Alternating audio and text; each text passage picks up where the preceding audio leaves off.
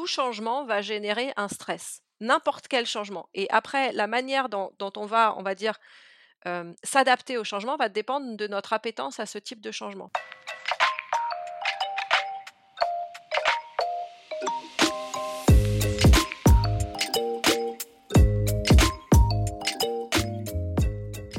Bonjour et bienvenue dans CSM Co, le podcast du succès client et de ceux qui le font. Je suis François Decaux, senior CSM chez LinkedIn, et dans ce podcast, je vous propose d'aller à la rencontre de ceux qui travaillent au succès client. CSM bien sûr, mais aussi leurs managers, clients, partenaires technologiques ou collègues viendront à votre rencontre, partager leurs bonnes pratiques, vous inspirer et vous recommander des outils ou des ressources pour évoluer dans votre approche du succès client et votre rôle. Mon objectif, c'est de vous permettre de repartir avec des idées et des outils très concrets que vous pourrez appliquer dès demain dans votre organisation, quel que soit votre rôle, votre secteur d'activité ou la taille de votre entreprise. J'espère que vous êtes aussi curieux et passionné que moi. Installez-vous confortablement, prenez de quoi noter plein de bonnes idées, et c'est parti pour un nouvel épisode.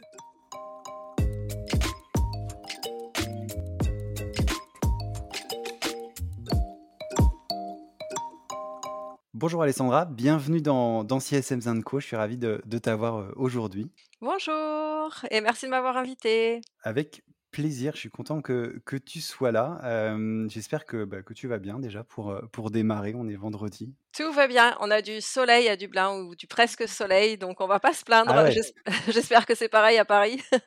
Écoute, c'est pas ouf, non. Non, non. Aujourd'hui, on a eu du très beau temps toute la semaine, mais là, ça se détériore un petit peu. Donc voilà. vivement, vivement l'été. C'est ça, exactement. Et en attendant l'été, bah, on est ensemble pour, pour cet épisode et on va parler d'un gros sujet pour, pour tous les, les CSM qui est l'onboarding. On a pas mal de, de, points à voir ensemble, mais avant qu'on bah, démarre tout ça, bah, je vais te demander simplement de te présenter, de nous parler un petit peu de, de ton parcours et de ton rôle actuel en quelques mots. Super, bah merci beaucoup. moi, j'ai commencé dans le conseil dans la finance, dans lequel j'ai travaillé pendant une dizaine d'années, ainsi que la gestion de projet dans la finance. Et bien que j'appréciais la partie gestion de projet, le contact avec les clients, le fait de les conseiller et de les aider dans l'implémentation de leur stratégie, j'aimais beaucoup moins le côté finance de la chose. Euh, et c'est là que j'ai rencontré, en fait, sur un, parcours de formation en interne, le la CEO de mon ancienne boîte, qui donnait une formation donc sur des outils de productivité, des outils de gestion de projet. Et euh, pour la petite histoire, donc mon ancienne boîte est une start-up qui fournit de l'onboarding en tant que service. Donc elle faisait des, quoi, elle fait toujours des partenariats avec des sociétés de, de, services de technologie et propose d'onboarder leurs clients dans leur plateforme. Donc avec toute une approche focalisée, productivité, conduite du changement, etc. Et, ben, ça m'a beaucoup séduit. Du coup, à l'issue de ce training, je l'ai appelée et je lui ai demandé de travailler avec elle. Donc c'est comme ça que j'ai switché de carrière à ce moment-là. Ok. Et tout naturellement, après, bah, j'ai continué à travailler donc dans, mon ancienne boîte, Wonder. j'ai grandi dans mon ancienne boîte, donc en étant consultant en onboarding, puis team lead, manager. Et puis c'est tout naturellement, après, quand j'ai découvert HubSpot, que je me suis tournée vers le poste de manager pour les équipes d'onboarding francophones à HubSpot. OK. Alors, tu as mentionné HubSpot. c'est une solution qui a déjà été recommandée à plusieurs reprises dans, des épisodes, ou en tout cas, on a, parlé de, de, HubSpot à, plusieurs reprises dans des épisodes. pour ceux qui, malgré tout, ne connaîtraient pas, est-ce que tu peux bah, nous expliquer un peu ce que, ce que fait HubSpot? HubSpot, c'est une plateforme de gestion de la relation client parmi les leaders du marché qui fournit les produits et l'accompagnement nécessaire pour aider les entreprises à accélérer leur croissance. Donc typiquement, la plateforme, elle inclut des outils de marketing, de vente, de service client et de gestion de site web qui s'adaptent aux besoins des entreprises euh, au fil de leur croissance. Ok, donc pas mal de, pas mal de solutions dans une, dans une même plateforme. Tout à fait. donc, Bien sûr, on va parler d'onboarding. Merci pour, euh, pour tous ces éléments de présentation. Euh, on sait que c'est un moment qui est euh, hyper important dans la, dans la relation avec le client. Est-ce que, avant de peut-être de démarrer, de voir un petit peu bah, les, bonnes pratiques autour de l'onboarding et tout ça, est-ce que bah, tu peux nous expliquer un peu ce que c'est que, que l'onboarding concrètement pour ceux qui n'auraient pas forcément l'habitude de faire cet onboarding ou qui ne connaîtraient pas encore, combien de temps ça dure en général, pourquoi c'est important, etc., de, réussir ce moment. Voilà, si tu peux juste positionner un peu le l'onboarding, qu'est-ce que c'est et comment on le fait? Tout à fait. donc l'onboarding, c'est vraiment les, premières étapes, que les, premières, les premiers pas du client dans la plateforme à laquelle il va, il va souscrire, donc la plateforme SaaS à laquelle il va souscrire. Et le but, c'est d'accompagner les clients dans leurs premiers pas, dans leur plateforme.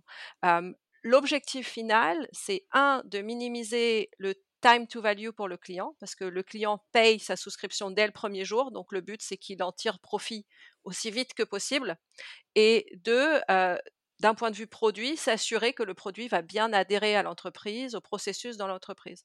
Donc, in fine, comment est-ce qu'on va faire ça? C'est un, fournir la meilleure expertise possible aux clients.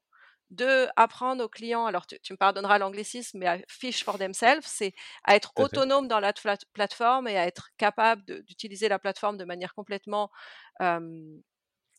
autonome, sans assistance et sans besoin qu'on soit toujours derrière eux pour les, pour les aider dans l'acquisition de la plateforme. Et enfin aussi fidéliser le client de manière à, pourquoi pas, le rendre aussi client promoteur et étendre leur cas d'usage au, sein de, au sein de leur organisation. Donc ça, c'est assez important.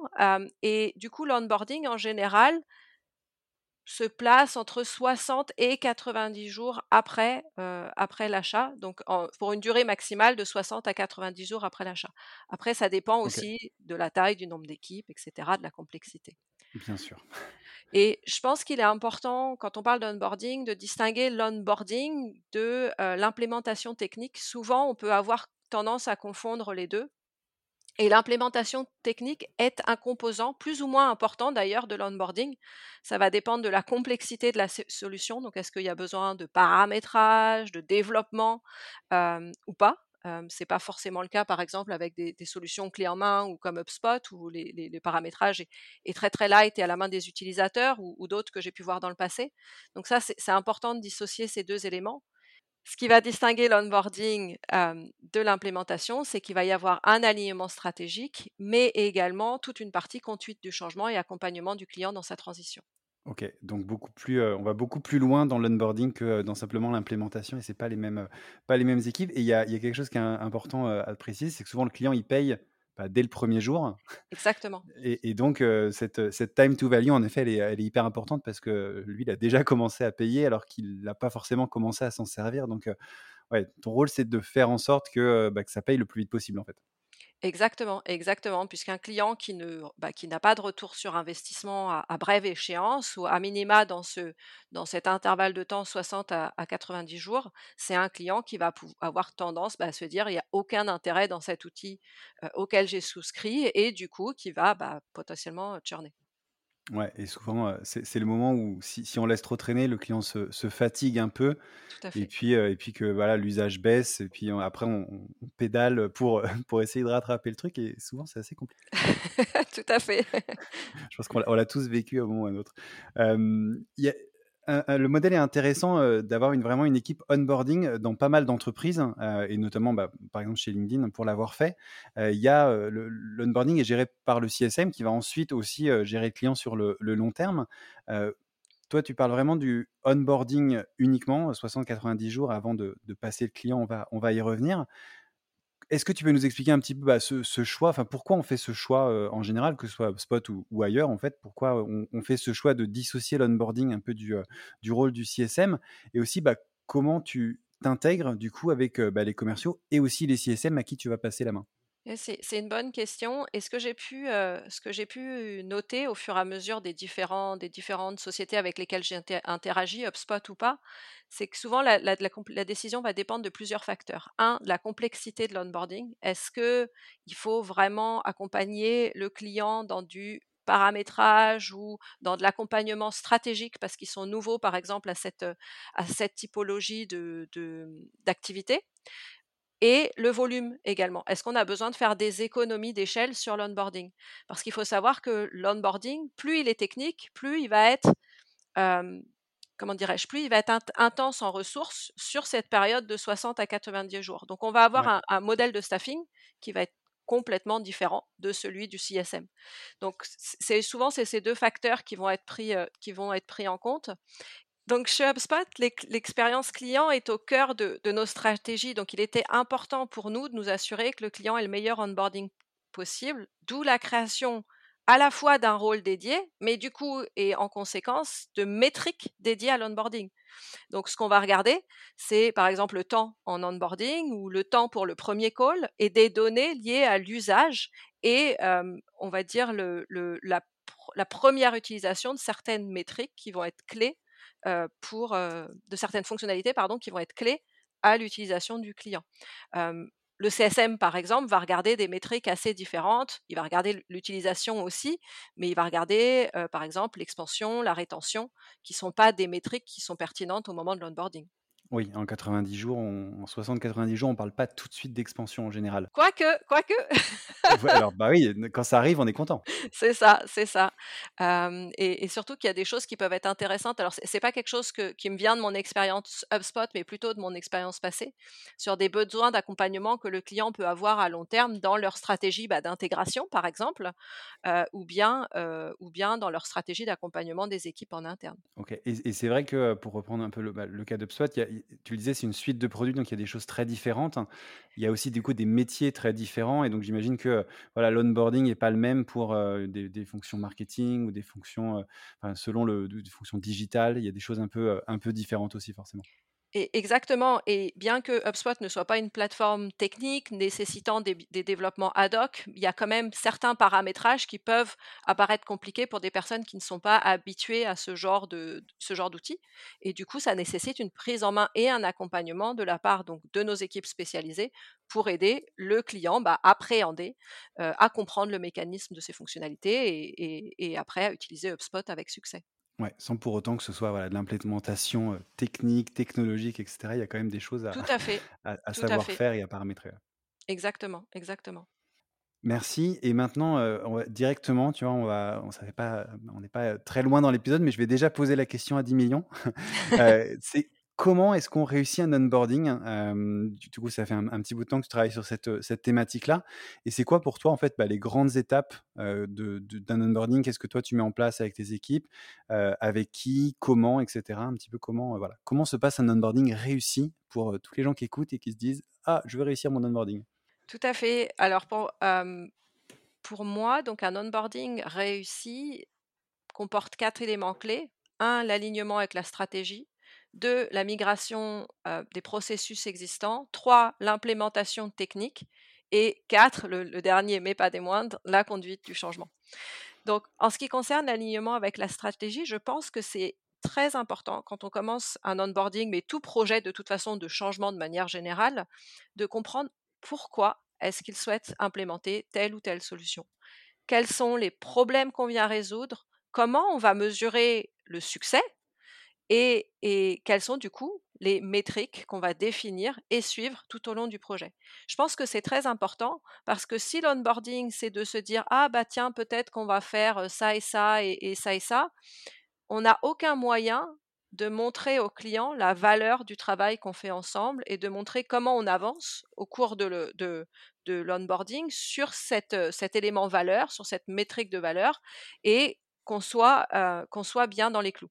Moi, ce que j'aime bien comparer, c'est quand on prépare un onboarding, c'est un peu comme on prépare un marathon. C'est-à-dire qu'on va, quand on prépare un marathon, on va avoir un entraînement, on va, on va avoir un programme, on va mesurer ses temps, on va mesurer ses temps de récupération, on va surveiller son, ses taux de battement de cardiaque, etc., etc. Et toutes ces métriques vont nous permettre de savoir si on est prêt ou pas à aller courir notre marathon et potentiellement à gagner le marathon. Et bien avec l'onboarding, c'est pareil. Et c'est très important qu'on définisse dès, le, commencement de l'onboarding avec le client, bah, comment est-ce qu'on va mesurer qu'on va dans la bonne direction pendant l'onboarding et après, on en reparlera, mais et après, quand on va passer le relais au CSM pour s'assurer que le CSM puisse suivre ces métriques. Ok, donc c'est pas juste leur apprendre à cliquer sur des boutons et leur dire où il faut aller, c'est le pourquoi on clique sur tel bouton à tel moment et qu'est-ce qu'on met en place. Quoi? Exactement, et, je pense que ça, fait partie, je reviendrai aussi dessus sur les modèles de, conduite du changement, mais c'est aussi d'emmener le, désir. Pourquoi est-ce qu'on fait ça? Au-delà de je clique sur le bouton, comment est-ce que le fait de cliquer sur ce bouton va contribuer à la stratégie globale de mon entreprise? Donc, je ne suis pas juste en train de faire du pouce-bouton, je suis en train de contribuer à une stratégie globale qui est de étendre, améliorer, etc., etc. Donc, ça, c'est le premier élément. Le deuxième élément sur la migration des, processus existants, donc je pense que c'est important de, passer du temps avec les différentes ressources impliquées dans l'onboarding. Et, quand je parle de ressources, bah, souvent, c'est ce qu'on appelle les champions, les personnes qui vont être les relais métiers on va dire, de l'outil du, changement ou de l'implémentation au sein des différentes équipes. donc de comprendre comment ils travaillent et du coup de les aider à alors mapper, j'ai l'anglicisme encore qui me revient, mais à cartographier, enfin leur, ou aligner, je préfère aligner leur processus existant avec la manière dont ils vont travailler avec la solution. Puisque le but de la solution, c'est d'apporter bah, des gains d'efficacité, des nouvelles possibilités qu'ils n'avaient pas dans le passé. Donc le but, c'est de voir comment du coup ça va être, ça va être mis en place.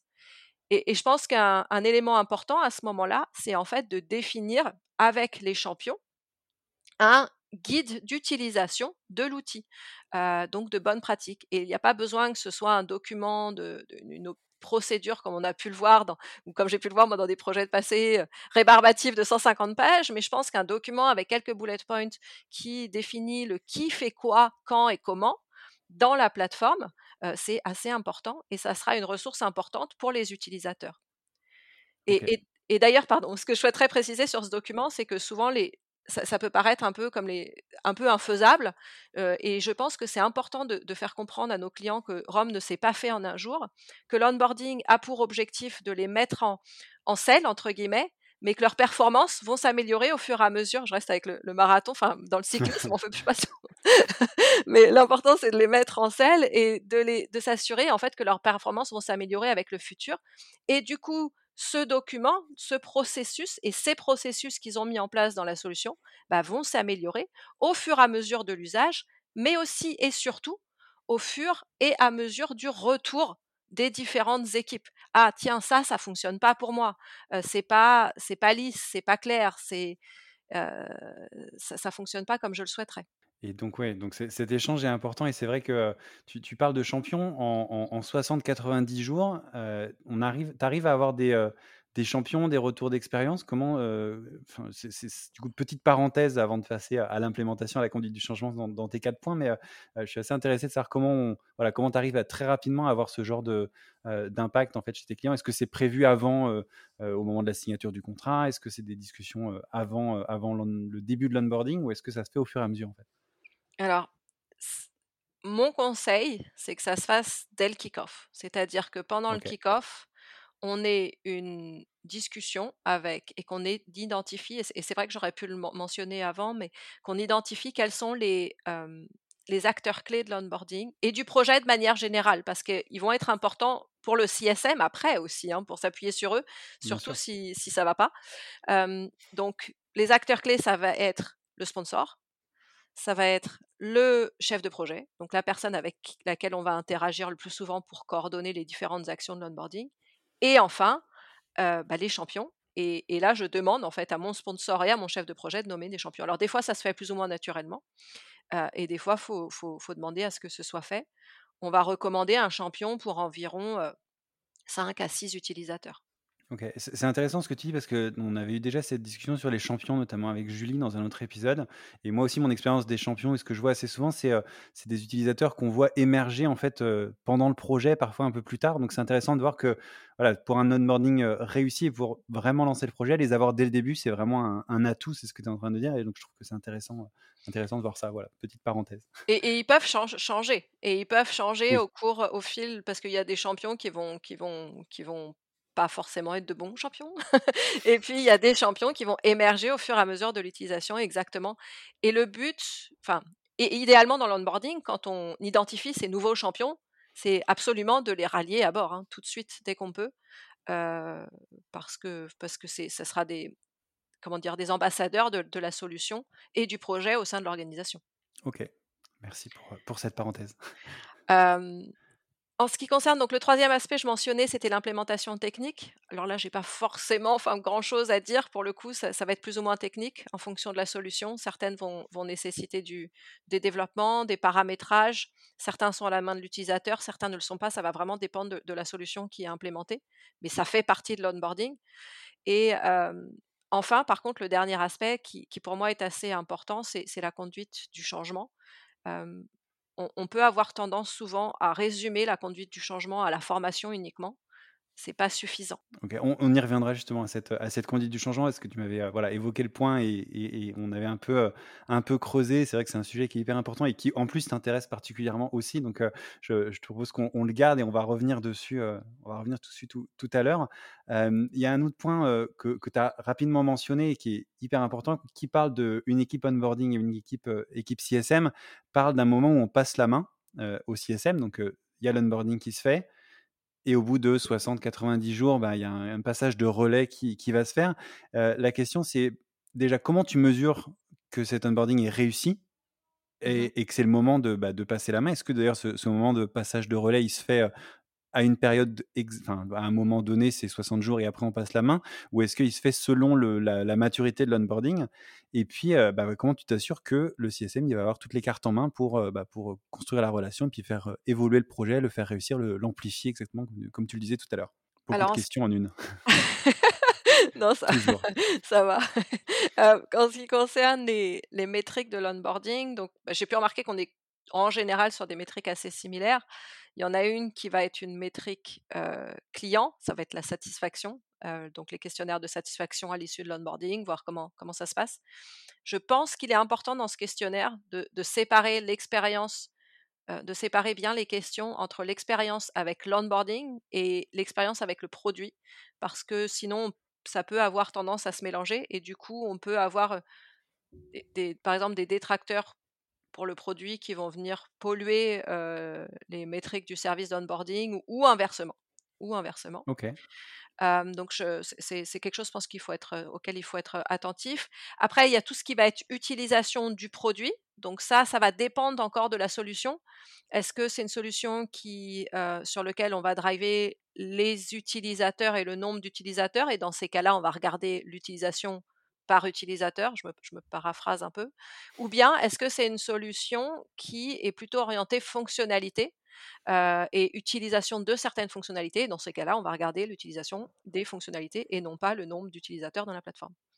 Et enfin, heu, beh, le dernier, comme je le mentionnais tout à l'heure, c'est la durée en onboarding. Donc là, on peut regarder différentes métriques. Ça peut être soit le temps passé total en onboarding ou bien et ou pardon, heu, le, comment dirais-je? Le temps avant la première session.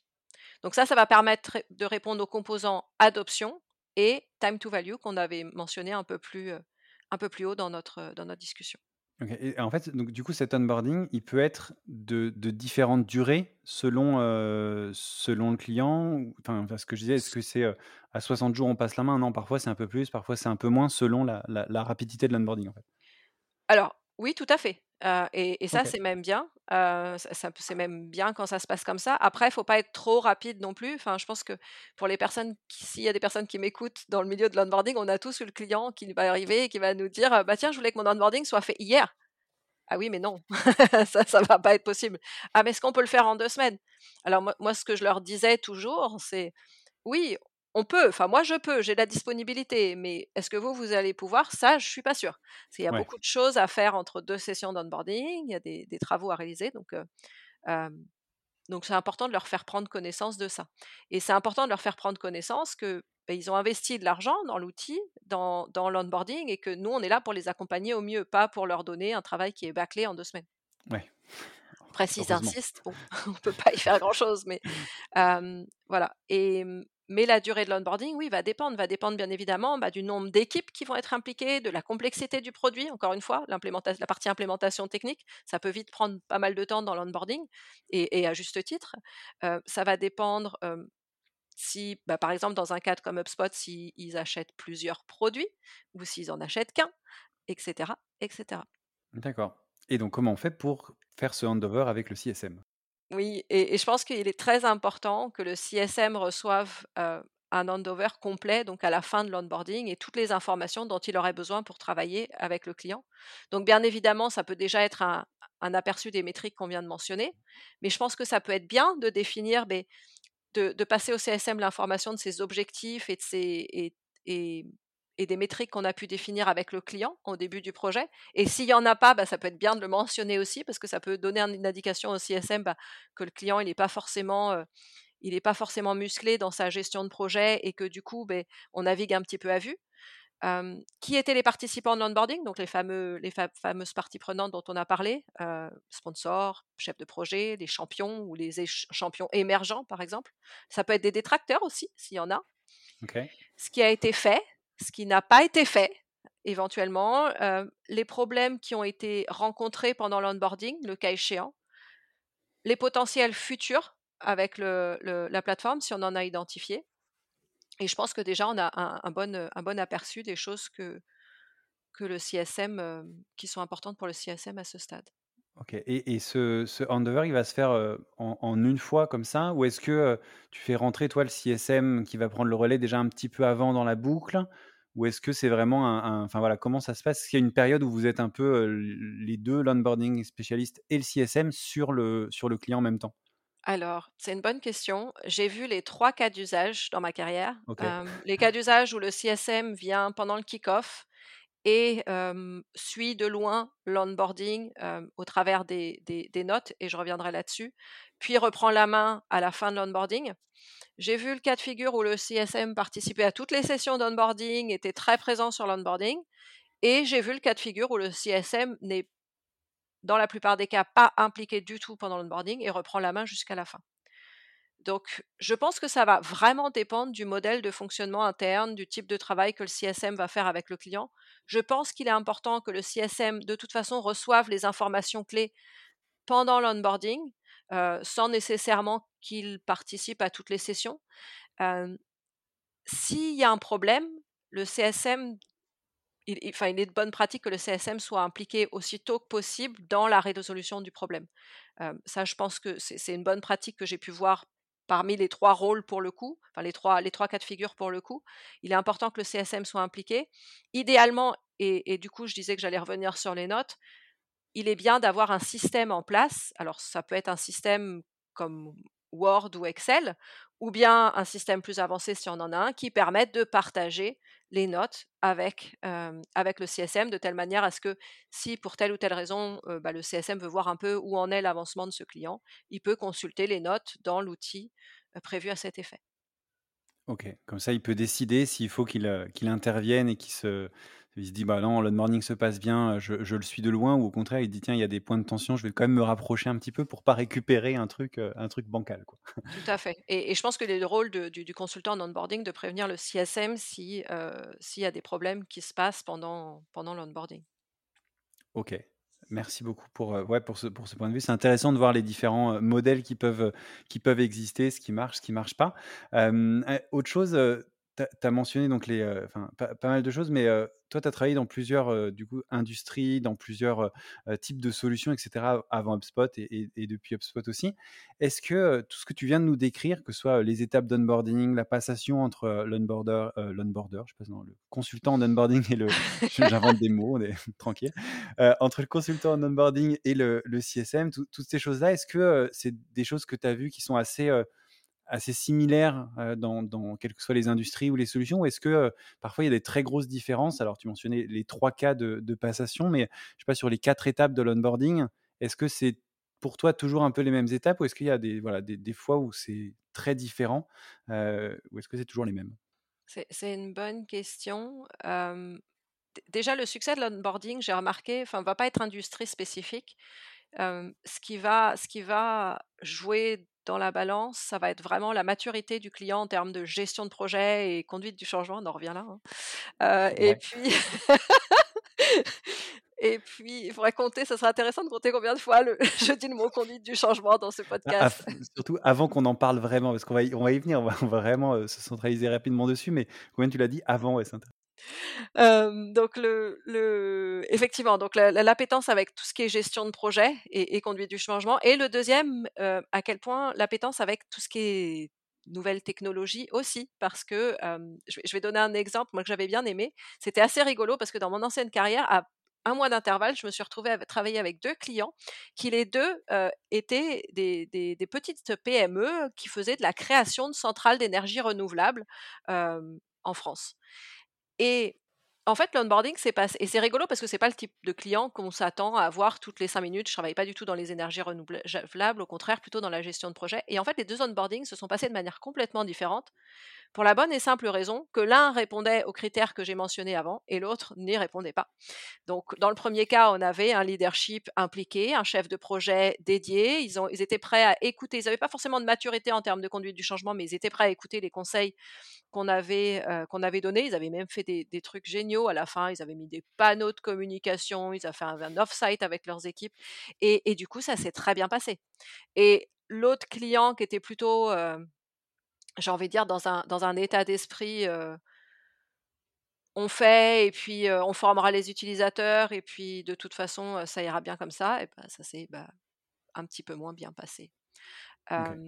Par contre, tu me demandais s'il y avait des typologies d'onboarding différentes. Alors oui, enfin, les, les, quatre étapes de l'onboarding que j'ai expliquées, c'est l'idéal. Il y a toujours des cas qui vont être différents et je pense que c'est aussi important d'être flexible et de s'adapter aux besoins du client et, il peut y avoir autant de cas de figure que de, que de complexité. Moi, ça m'est arrivé d'avoir des clients qui arrivent qui ont tout fait dans la plateforme avant l'onboarding.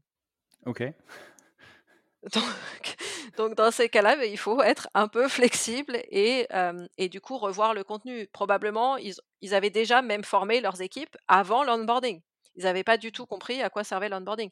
Donc du coup, du coup, effectivement, on ne va pas leur proposer un programme typique d'onboarding. Donc, dans ces cas-là, il s'agit bah, d'écouter les besoins du client, de refaire peut-être une, discovery plus approfondie sur là où ils en sont avec l'implémentation de la solution, avec le, le, rollout de la solution, et de voir là où on peut les aider et là où on va pouvoir les leur apporter de la valeur ajoutée.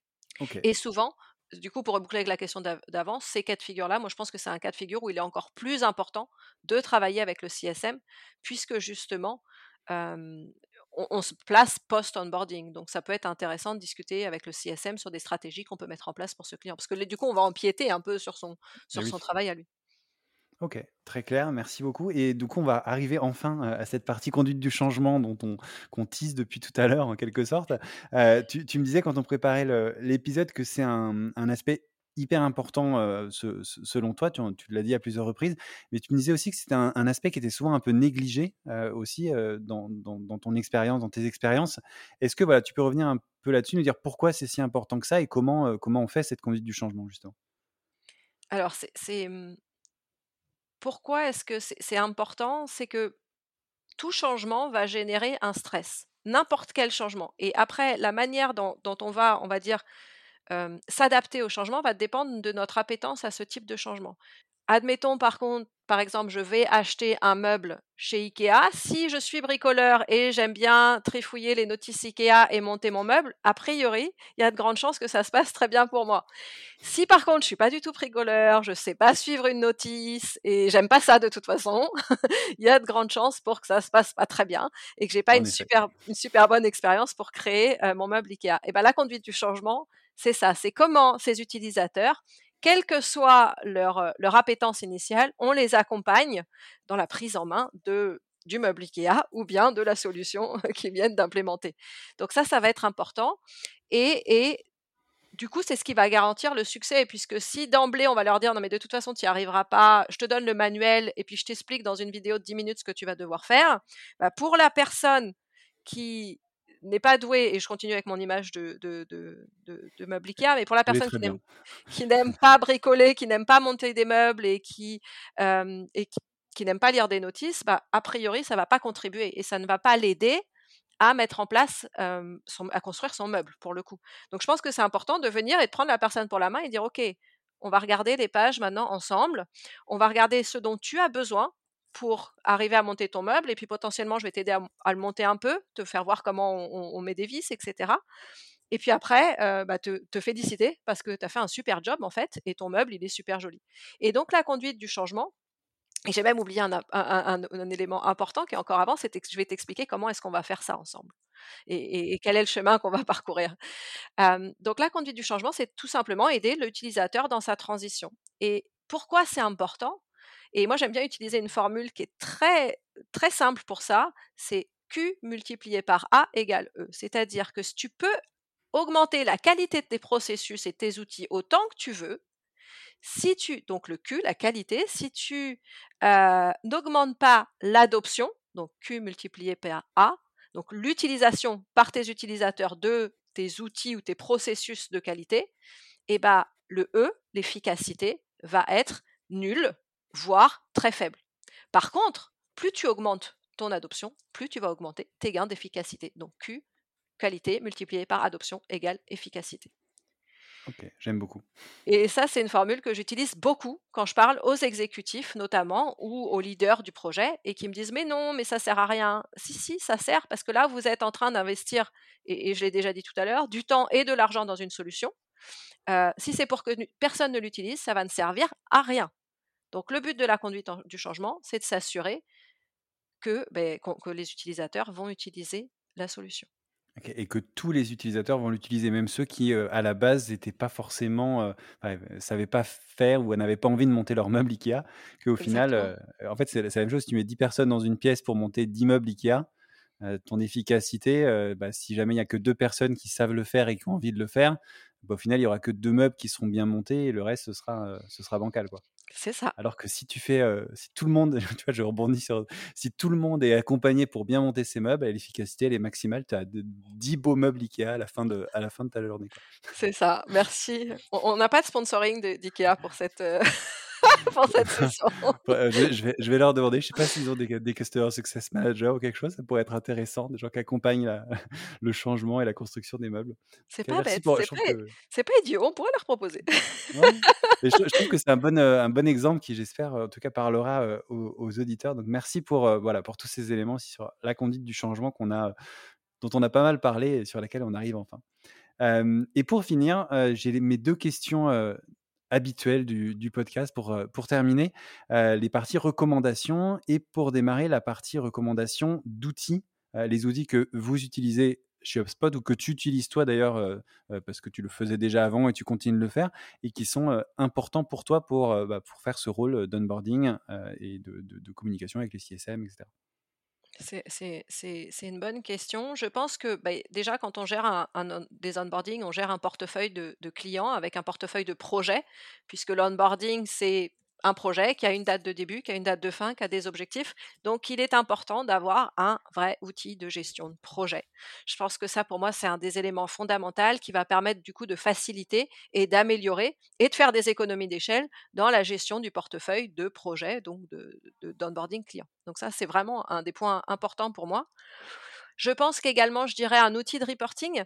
Euh, donc, je travaille dans une startup auparavant. On n'avait pas forcément le budget pour des tableaux ou des lockers, mais on utilisait Excel et Data Studio. Ça fonctionnait déjà très bien pour un démarrage.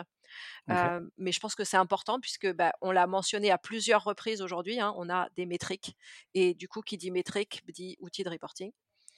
Et enfin, pour moi, la, cerise sur le gâteau, euh, ce serait des outils bah, qui permettent les automatisations de, entre bah, justement outils de reporting, outils de gestion de projet, euh, bah, rendre, faire des économies d'échelle dans le, dans le processus d'onboarding. Après, nous, chez HubSpot, pour nos onboarding, on utilise HubSpot et ça marche aussi très bien. ouais, ça c'est une discussion qu'on a souvent dans le podcast de quand tu peux utiliser ton propre outil pour, pour faire ton, ton, ton, job. Du coup, ça te permet de, en plus mieux le connaître, apporter plus de valeur au client. C'est toujours un cas, un cas idéal de pouvoir voilà, avoir, être équipé par ses propres outils. merci. Tout à fait, tout à fait. Et, deuxième question recommandation, ta partie recommandation de je sais pas, lecture, podcast, livre, n'importe quoi, que, qui, sont pour toi des ressources importantes, en tout cas pour ce, job, ou en tout cas qui t'aident à progresser dans ton, dans ton job ou dans ton, ta, vie professionnelle? Tout à fait. Alors du coup, en termes de, de réseau de professionnels du, Customer Success, donc moi je, suis beaucoup les ressources et les cafés du Customer Success Network. Donc c'est un réseau en Europe qui est en train de se développer plutôt pas mal. Ils ont d'ailleurs une, une, antenne en France. Hein. Ils font pas mal de, de, cafés le, le, matin, enfin des cafés virtuels maintenant. On, en a également une, une, antenne à, à Dublin. Donc, donc moi j'aime bien. Ils ont une conférence qui vient bientôt. J'ai participé également à certaines de leurs conférences dans le passé et j'ai beaucoup aimé, j'ai beaucoup appris pendant ces, pendant ces conférences. un livre que je que je reconseille, que je conseillerais, pardon, justement en termes de conduite du changement. je pouvais pas Ah. finir sans le mentionner. Ça s'appelle. Team Up de Svensson et Laurie. Donc c'est un explique un, un livre qui explique bien en fait les basiques de la neuroplasticité, de la neuroscience et de la neuroplasticité et comment ça, s'applique au changement en entreprise avec un cas d'usage concret. Donc je trouve ça hyper intéressant et Ça ça donne vraiment les bases sans rentrer dans le, le- le- le- les détails de la neuroscience, puisque enfin, c'est pas forcément quelque chose qui passionne tout le monde, mais ça peut être intéressant du coup de voir comment ça bah, impacte les comportements et du coup comment on peut naviguer différentes équipes euh, avec lesquelles on travaille, que ce soit en onboarding ou pas nécessairement d'ailleurs. En termes de blog, ben moi j'aime beaucoup le blog de HubSpot. Il y a beaucoup de ressources. Et ce que j'aime bien, si vous cherchez, enfin si les personnes qui écoutent cherchent à mettre en place un onboarding, c'est qu'il y a des templates aussi qui sont disponibles dans notre blog. Donc euh, vous pouvez le, le consulter. Et pour un format différent également, sur euh, Clubhouse, j'ai une des personnes dans mon équipe qui a lancé une room sur des sujets Customer Success. Donc, euh, il me semble qu'elle anime tous les vendredis soirs une room en français pour l'instant. Et le nom, c'est Customer Success Circle. Donc, euh, je sais que le, format Clubhouse plaît beaucoup. Ouais, et alors, tu vois, c'est bien que c'est rigolo que tu en parles parce que moi, j'ai une certaine frustration avec ce, ce- cette room Clubhouse, c'est que c'est un horaire qui m'arrange pas. Alors, j'en avais fait une, la deuxième, je crois, et c'était hyper intéressant. J'avais adoré euh, les, les discussions qu'on avait eues. Et en fait, à chaque fois, maintenant, je vois le, le vendredi soir la room qui s'ouvre, euh, et je crois que c'est vers 19h, quelque chose comme ça, heure française. Et en fait, à chaque fois, moi, c'est entre 19h et 20h, c'est le moment euh, enfant. Ouais, oui, c'est Et ça. donc à chaque fois, je vois le truc passer, et je me dis ah j'aimerais bien, ça a l'air intéressant. Les, les sujets, c'est toujours des sujets différents et, euh, et, et ce sont des sujets assez euh, assez intéressants euh, sur la fintech, sur l'onboarding. Enfin, il y, a- il y a vraiment tous les sujets qui sont abordés. Je, en effet, c'est j'aime beaucoup Clubhouse et j'aime beaucoup le, le CS, mais malheureusement, je peux pas en être. Mais bon, c'est voilà. Mais j'espère que ça va une, se, une suggestion qu'on pourrait faire. j'espère que ça va se multiplier ce genre de, de room et qu'il y aura voilà qu'il y a un, un vrai intérêt. Mais je crois qu'en effet, il y a de plus en plus de monde euh, dans, dans, dans cette room et, et des discussions hyper intéressantes. Donc, euh, un bon, euh, une bonne recommandation. Et, et- et une, une dernière moi, sur, sur la partie conduite du changement, je pense que tu connais le Qui a mangé mon fromage, Who Moved My Cheese, euh, qui est euh, un, un livre sur la conduite du changement, justement, que voilà, pour ceux qui veulent continuer, c'est assez, un- voilà, assez intéressant et ça parle de, des différentes réactions face au changement et comment on, on amène ce changement et, via l'exemple de, du fromage et des souris. Après Ikea. C'est- très français, je crois, euh, la partie fromage. Mais ouais, c'est un, très bon livre sur la conduite du changement aussi que, je recommande si on reste sur cette thématique. Eh ben écoute, merci beaucoup. En tout cas, je trouve que tu as partagé beaucoup, beaucoup de choses. Donc, merci d'être euh, d'être venu dans le podcast, d'avoir pris ce temps euh, pour, euh, pour partager euh, tous tes conseils sur, euh, sur l'onboarding. Je pense qu'il y en avait beaucoup. Donc, euh, voilà, merci encore. Merci beaucoup pour, euh, pour ton passage dans le podcast et toutes ces bonnes pratiques. Merci à toi. Et si euh, les personnes qu'on- qui écoutent ont des questions, qu'elles n'hésitent pas à me contacter sur LinkedIn. Je serais ravie d'y répondre. Eh ben, merci beaucoup bah, pour euh, ta disponibilité avant et après le podcast aussi. Super. Bonne Merci journée. beaucoup. Bonne fin de journée. Au revoir. Au revoir.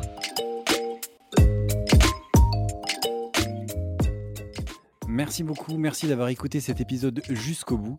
N'hésitez pas à le partager au maximum à votre réseau et bien entendu à vous abonner au podcast sur votre plateforme préférée. Si vous le souhaitez, vous pouvez également inscrire votre email à la liste de diffusion des épisodes que vous trouverez sur le site csmzanco.com. Rejoignez aussi la page sur LinkedIn pour plus d'infos sur l'univers CSM.